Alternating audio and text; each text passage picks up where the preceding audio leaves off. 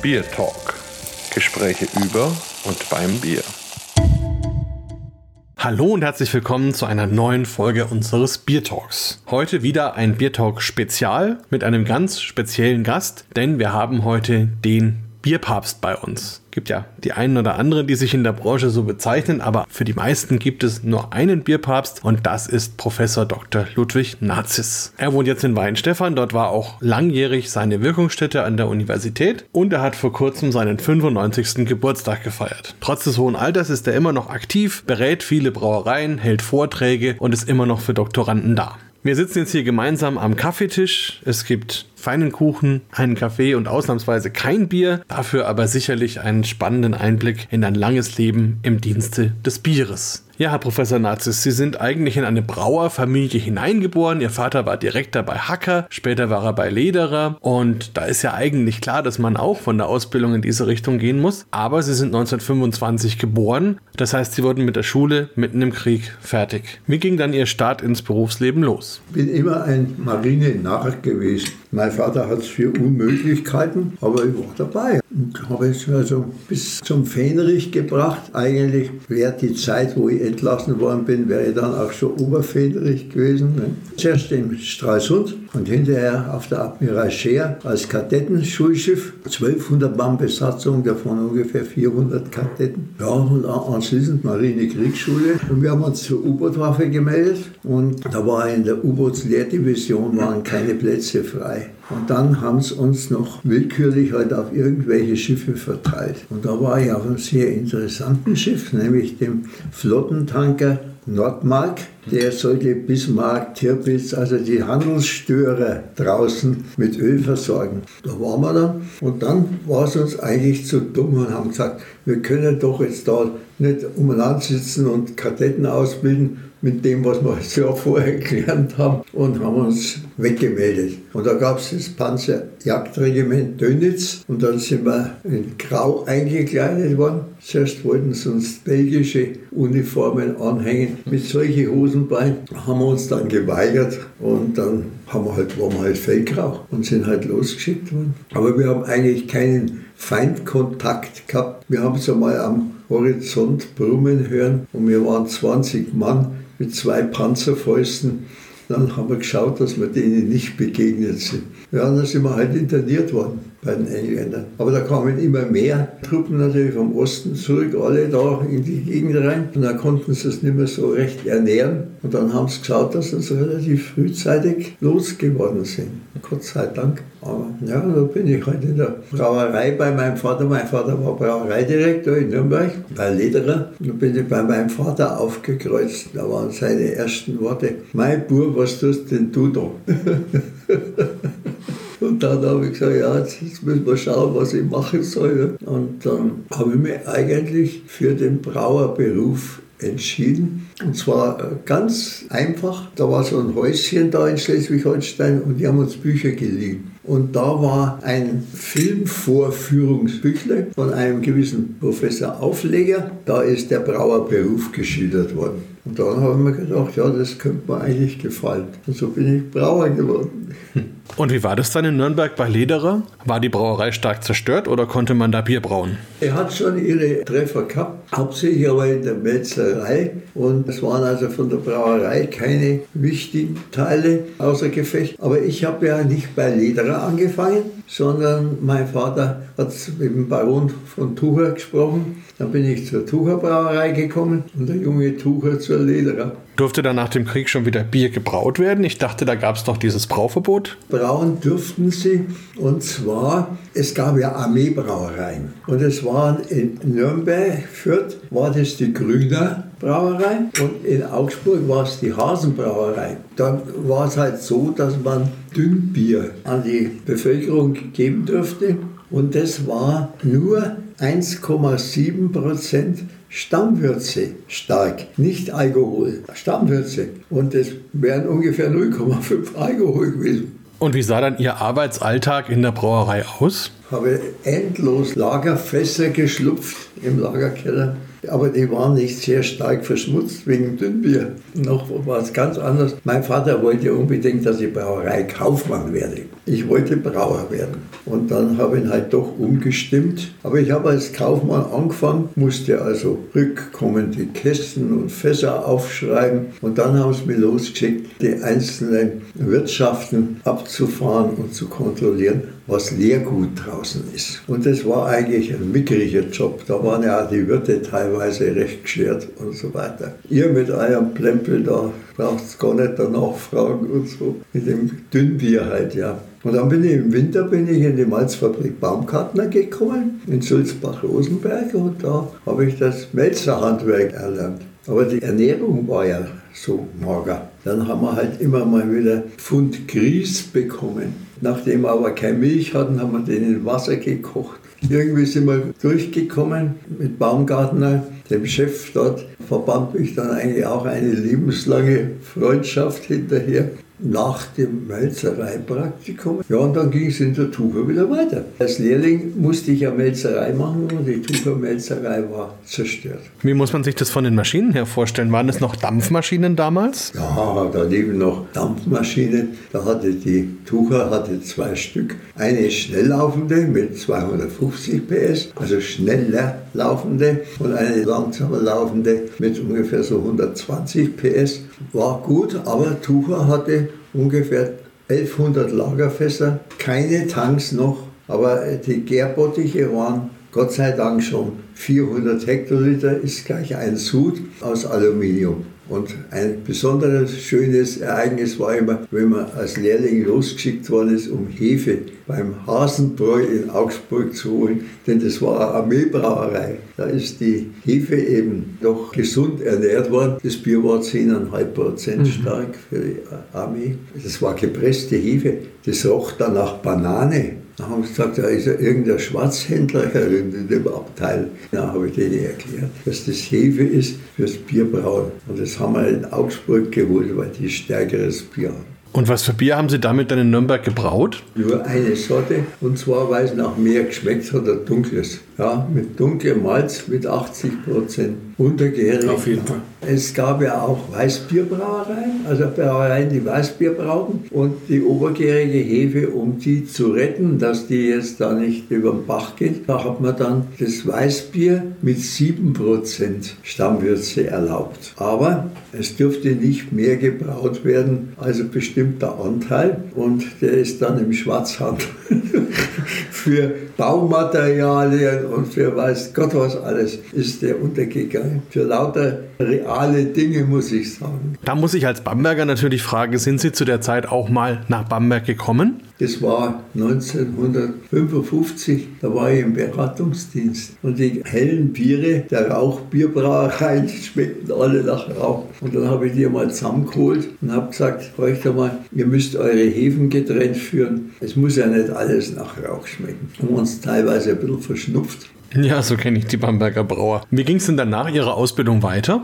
Meine Ausbildung war vorbei, November 47. Und da bin ich dann auf ein halbes Jahr in die Landesgewerbeanstalt gegangen, in der Labor. Unbezahlt natürlich, aber das hat mir einen unheimlichen Vorsprung verschafft beim Studium. Ich konnte ja eigentlich einen Assistenten ersetzen, weil ich die ganzen Analysen dort gelernt habe. Wir alle die Grippe gehabt haben, war ich der Einzige, der noch da war. Und habe so als ausgelernter Brauer halt dann, wenn die eine Frage gehabt haben, eine technische, die habe ich dann natürlich beantwortet. Aber wir waren ja unheimlich wissensbegierig. Und zum Studium ging es dann hier nach Weinstefan.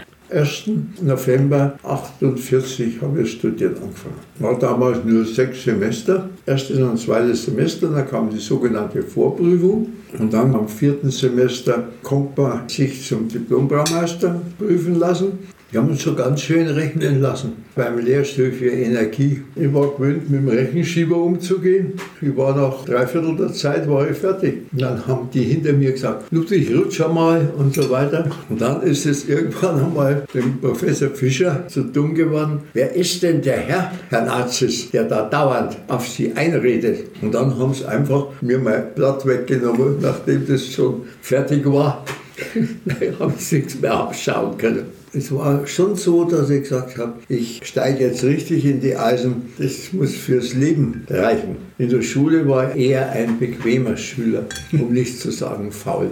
Ja, das kenne ich so ein bisschen auch von mir. Und nach dem Studium ging es dann erstmal als Braumeister zu einer Brauerei? Ich habe ja da an der Landesgewerbeanstalt praktiziert. Und anschließend war einmal tote Hose. Die Brauereien brauchten keinen Brauer, war nichts zu machen. Dann habe ich ein Semester Betriebswirtschaft studiert. Und dann war es so, nach dem Studium hatte ich aber gleich schon eine Anstellung in der Landesgewerbeanstalt und zwar als Betriebsberater. Und ich war dann für die jüngeren oder für die kleineren Brauereien zuständig. Und es war hochinteressant deswegen, weil in Oberfranken war ja die Zonengrenze. Die waren von statt 30.000 haben es nur 5.000 Hektoliter gehabt. Und da musste man halt auch sehen, was man tun kann und vor allem die Instandhaltungsarbeiten. Wenn sie am Montag das Wasser aufgerieben haben, das war rostrot, weil die Leitungen korrodiert waren und so weiter. Und dann haben wir halt erst einmal das Wasser in Ordnung gebracht. Denn man hat es in der Bittere gemerkt, das Eisen. Als Betriebsberater habe ich die Analysenzahlen von der LGA auf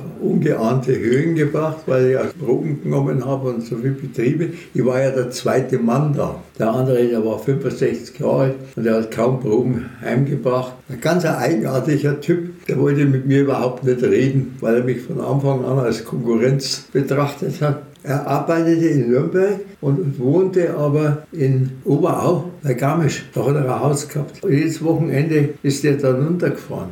Habe da so meine fünf Betriebe pro Woche absolviert. Und die Berichte habe ich am Sonntag geschrieben, zur Enttäuschung meiner Frau. Und ich habe mal einen VW Käfer gekauft. Standard 4400 Mark, neu, grau, mit der Udi Räder.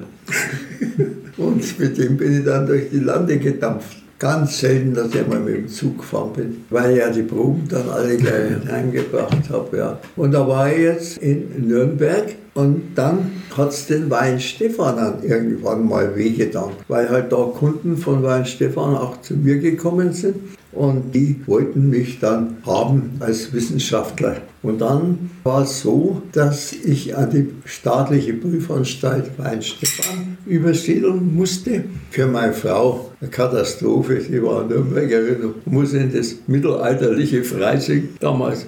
Und dann nach einem Jahr habe halt dann meine Frau auch runtergekriegt. Es war 54 dann, haben wir vier Jahre hier gewohnt. Und dann war es allerdings so, da habe ich also promoviert hier.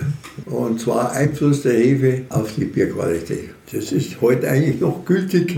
Die Hefentypen, die wir damals untersucht haben, gibt es heute noch. 34er ist ja die allgemeine in der Welt. Ja, das war eigentlich damals schon die beste. Aber die 44er, die war also auch sehr schnell. Aber die 34er hat besser geschmeckt. Und dann kamen ja auch schon die ersten Angebote von der Löwenbräu, oder? Ja, und zwar, ich wollte mich 55 schon haben. Und dann habe ich gesagt, nee, das mache ich nicht, weil ich meine Promotion erst fertig haben will. Und die habe ich ja 56, habe ich die dann fertig gehabt. Und 57 war dann auch noch die Publikation und so weiter. Und die Löbrauerei ist wieder gekommen 1957, dass ich doch zu ihnen kommen soll in Betrieb. Und dann mit allem Brimborium, ich habe mich natürlich auch teurer verkaufen wollen.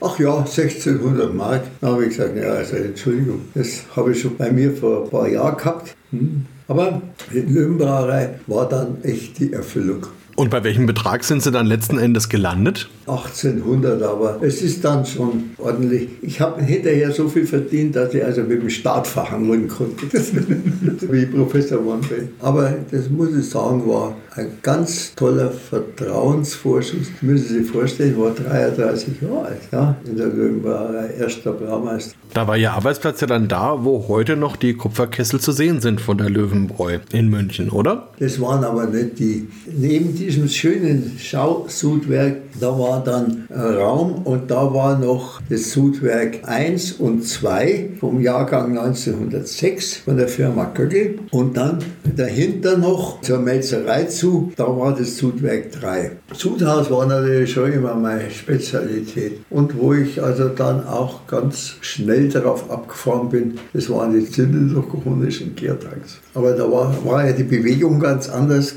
und da haben wir dann leider ein anderes Spektrum der Gärungsnebenprodukte gehabt. Mehr höhere Alkohole und ein bisschen weniger Ester. Ne? Dieses Gleichgewicht, das hat sich verschoben oder diese gute Relation. Da kommen wir jetzt auch praktisch zur Hefe, zu Ihrem Lieblingsthema, über das Sie nicht nur wissenschaftlich viel gearbeitet haben, sondern wo Sie auch sehr viele Brauereien beraten haben. Ging das schon bei der Löwenbräu damals los? Eigentlich haben wir schon der Hefe ganz viel Augenmerk geschenkt, weil wir immer wieder festgestellt haben, dass die irgendwann mal nicht mehr so wollen hat. Dann haben wir halt die vorher stufenweise belüftet vom Anstellen und so weiter. Da gab es ja dann diese Belüftungsgeräte. Und da haben wir beim Löwenbräu eins vom Otto mal kurz in Dortmund gekauft. Und plötzlich habe ich ein, zwei Tage Gärzeit eingespart. Mein Chef war glücklich, dass er keine neuen Gärbottiche hat kaufen brauchen. Diese ganze Hefewirtschaft, die war eigentlich auch mein späteres Ziel. Ich habe ja auch die sogenannten ausgewählten Kapitel gehabt als Vorlesung. Eigentlich war ja bei mir nur Melzerei und Zuthaustechnologie, ja, oder Würzenbereitung. Und da habe ich also dann gewildert in anderen Gebieten. Ja, vielleicht nochmal kurz zur Löwenbräu zurück. Waren Sie denn da als Braumeister auch so ein bisschen ins öffentliche Leben integriert? Also zum Beispiel auf den Festen, auf dem Oktoberfest oder Anstichen oder so? Nee, eigentlich überhaupt nicht. Da hat irgendjemand angesteckt, hat sich dabei schön voll gespritzt. Ich habe eigentlich so groß nach außen hin als erster Braumeister gar nicht so die Rolle gespielt, was mir eigentlich auch ein bisschen gleichgültig war. Dann war es irgendwann mal Zeit, die Löwenbräu zu verlassen. Wie lange waren Sie denn insgesamt bei der Brauerei beschäftigt gewesen? Fünfeinhalb Jahre. Und dann kam der Ruf nach Weinstefan. Es war halt so, der Professor Schuster von der Technologie 1, der ist in den Ruhestand gegangen. Und dann war ich halt sein Lieblings, wie soll ich sagen, Aspirant. Und dann war aber so, Weinfurt, da ging ein Jahr später. Und er hat einmal einen Besuch gemacht bei uns, Kaffeebesuch. Und dann hat er gesagt, ja, ich müsste doch seinen Lehrstuhl übernehmen. Ich hätte doch da auf der Hefe gearbeitet. Aber Schuster war ja ganz verbissen, da haben die zwei sich schon erstmal ernsthaft unterhalten. Dann war die unmögliche Konstruktion. Ich soll mal bei Schuster anfangen und dann hinterher umsteigen zu Weinfurtner. Ich habe dann gesagt, okay, das mache ich. Und damit war ja dann auch der Grundstein gelegt für 28 Jahre Arbeit an der Universität mit vielen, vielen interessanten Forschungsergebnissen. Wenn Sie da zurückschauen, gibt es da so Highlights oder besondere Dinge, die Ihnen noch heute besonders im Gedächtnis sind? 16 Gaschromatographen. Da fing ja die Gaschromatographie erst an. Da haben wir einen mal gekriegt, vom Brauerbund gestiftet, zur 100-Jahr-Feier der Fakultät. Und da konnte man also dann Gärverfahren durcharbeiten mit höheren Alkoholen und Estern. Das war eine schöne Sache. Und natürlich die Diacetylbestimmung bei schnelleren Verfahren und all die Dinge. Gibt es vielleicht auch Erlebnisse in Verbindung mit dem Ausland, wo Sie gerne dran zurückdenken? Ja, also da habe ich eigentlich schon ein paar Pflöcke eingehauen. Wer zuerst kam zu mir, aber das war in Nachfolge vom Herrn Schuster, der hatte gute Verbindungen nach Japan und der hat mich also da dort eingeführt. Da hatte ich aber zuerst dann eine Brauerei, aber es war so, in Japan, wenn man bei einer Brauerei ist, dann kann man zu den anderen nicht gehen. In Deutschland ist das was ganz anderes. Aber ich bin so oft zu Vorträgen und allem geholt worden, dass ich eigentlich natürlich die anderen auch mitgenommen habe. Der letzte war Kirin, aber der hat dann ein Jubiläum gehabt und da wollten sie mich dann doch dabei haben. Aber Asahi, der alte Harada, war ein echter Freund von mir und Santori war ja mein Hauptbetrieb. Da habe ich ja auch mitwirken dürfen, wie die von eineinhalb Brauereien dann die drei und die vier dazu gebaut haben. Mit der bin ich eigentlich immer noch in Verbindung. Da habe ich im Kühlschrank habe ich sechs Bierproben drin, die noch probiert gehören. Alle Monate kriege ich das Bier zum Probieren. Das heißt, Sie sind da auch ein bisschen der Berater geblieben. Ja, ja, ja. In ihrer Amtszeit fiel ja dann auch die Diskussion ums Reinheitsgebot, gerade so in den 1970ern und 1980ern, wo ja versucht wurde, den deutschen Markt für die anderen europäischen Brauereien zu öffnen. Wie haben Sie das denn erlebt? Wir haben uns stur gestellt und wir haben gesagt, das ist also eigentlich nicht glaubhaft, jetzt plötzlich umzustellen und da alle möglichen Ingredienzien zuzulassen. Es wäre nicht absehbar, wie der Ruf des Bieres leiden würde und wie viel doch dann Hektoliter pro Kopf verloren gingen. Ja? Also es ist halt einfach so, Bier ist unantastbar und ist Reinheitsgebot. Und wir haben uns ja auch mit den Ausländern gestritten, weil da wie mit der Berl Nielsen von Dänemark blöd angeredet hat. Aber wir haben dafür wirklich auch die Varianz der Biere. Was hat Dänemark? Die haben halt da verschiedene Stammwürzen, aber halt so und so viel Prozent an Druckfrucht drin. Damit ist eigentlich so ein bisschen die Biervielfalt, weil die Leute dann diese schwächeren Biere irgendwie gewöhnt sind und dann wollen sie auch nichts anderes. Und da jetzt eine neue Biersorte reinzuquetschen. Der deutsche Bierexport nach Dänemark ist null, ja, weil die mit diesen doch unterschiedlichen Bieren und vor allem mit den stark gehopften Bieren, Pilsner, nichts anzufangen wissen. Es ist schon so, wenn man also so ein Nicht-Reinheitsgebot Bier trinkt. Nehmen wir mal an, nur mit Rohfrucht. Irgendwo ist es leerer und es ist etwas eckiger. Das kommt also auf die Verarbeitung der Rohfrucht an. So einfach den Reis in die erste Maische mit einmeischen, der bleibt aber immer hinterher, ist noch Abstand zwischen bittere und Nulllinie. Das sind von den Kolloiden her ist das das Thema. Oder man verträgt weniger Hopfen. Und weniger Hopfen bedeutet aber auch wieder weniger Charakter und weniger Vollmundigkeit auch.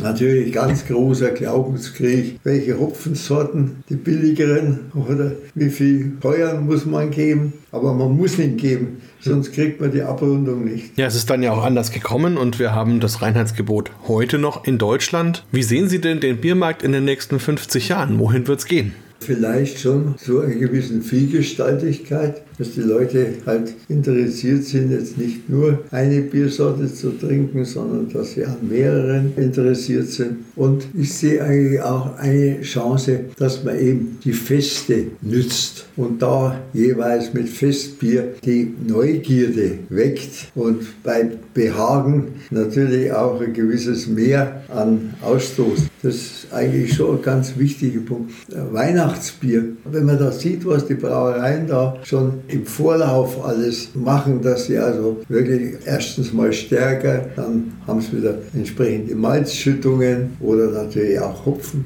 Da ist eigentlich schön was dabei. Oder wenn ich mir was jetzt das Augustiner Festbier anschaue, was Glatteres und Runderes gibt es eigentlich nicht. Gell? Aber die Biere, die haben auch ein gewisses Alter. Gell? Nur musst du als Braumeister schauen, wann du das reinkriegst in dein Subprogramm. Wenn du mal im Juli, Juli in Hochform bist und gerade den Ausstoß bewältigst, das muss da sein. Das belegt ab März dann schon so so viel Lagerkellerraum. Aber das Bier, das schmeckt man auch. Damit man aber immer gleichmäßig bleibt, wird dann das Ältere mit dem Jüngeren und das ist auch gut so, wie im Schaum und all den ganzen Dingen verschnitten. Früher haben wir noch das Märzenbier gehabt, aber das Publikum hat sich sehr schnell von dem abgewendet. Und wie sehen Sie die Entwicklung der letzten Jahre im Hinblick auf die Biervielfalt? Wird sich das fortsetzen? Ja, die Landschaft ist bunt und das ist der Anreiz, oder das ist der Reiz an der ganzen Geschichte. Doch? Also ich finde die deutsche Bierlandschaft wirklich faszinierend. Und sie ist es natürlich noch durch die Kraftbiere noch etwas ausgedehnt worden. Aber ich meine, für einen amerikanischen Biermarkt war das natürlich aufregend. Da war ja eins langweiliger wie das andere. Gell? Näherte sich immer mehr dem neutralen Geschmack des Wassers.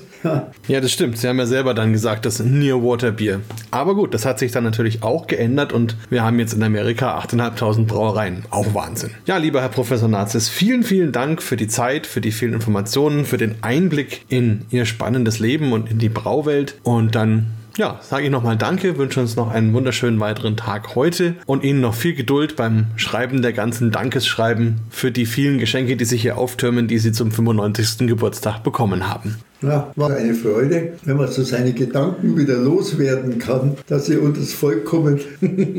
Dankeschön. Bier Talk, der Podcast rund ums Bier. Alle Folgen unter www.biertalk.de.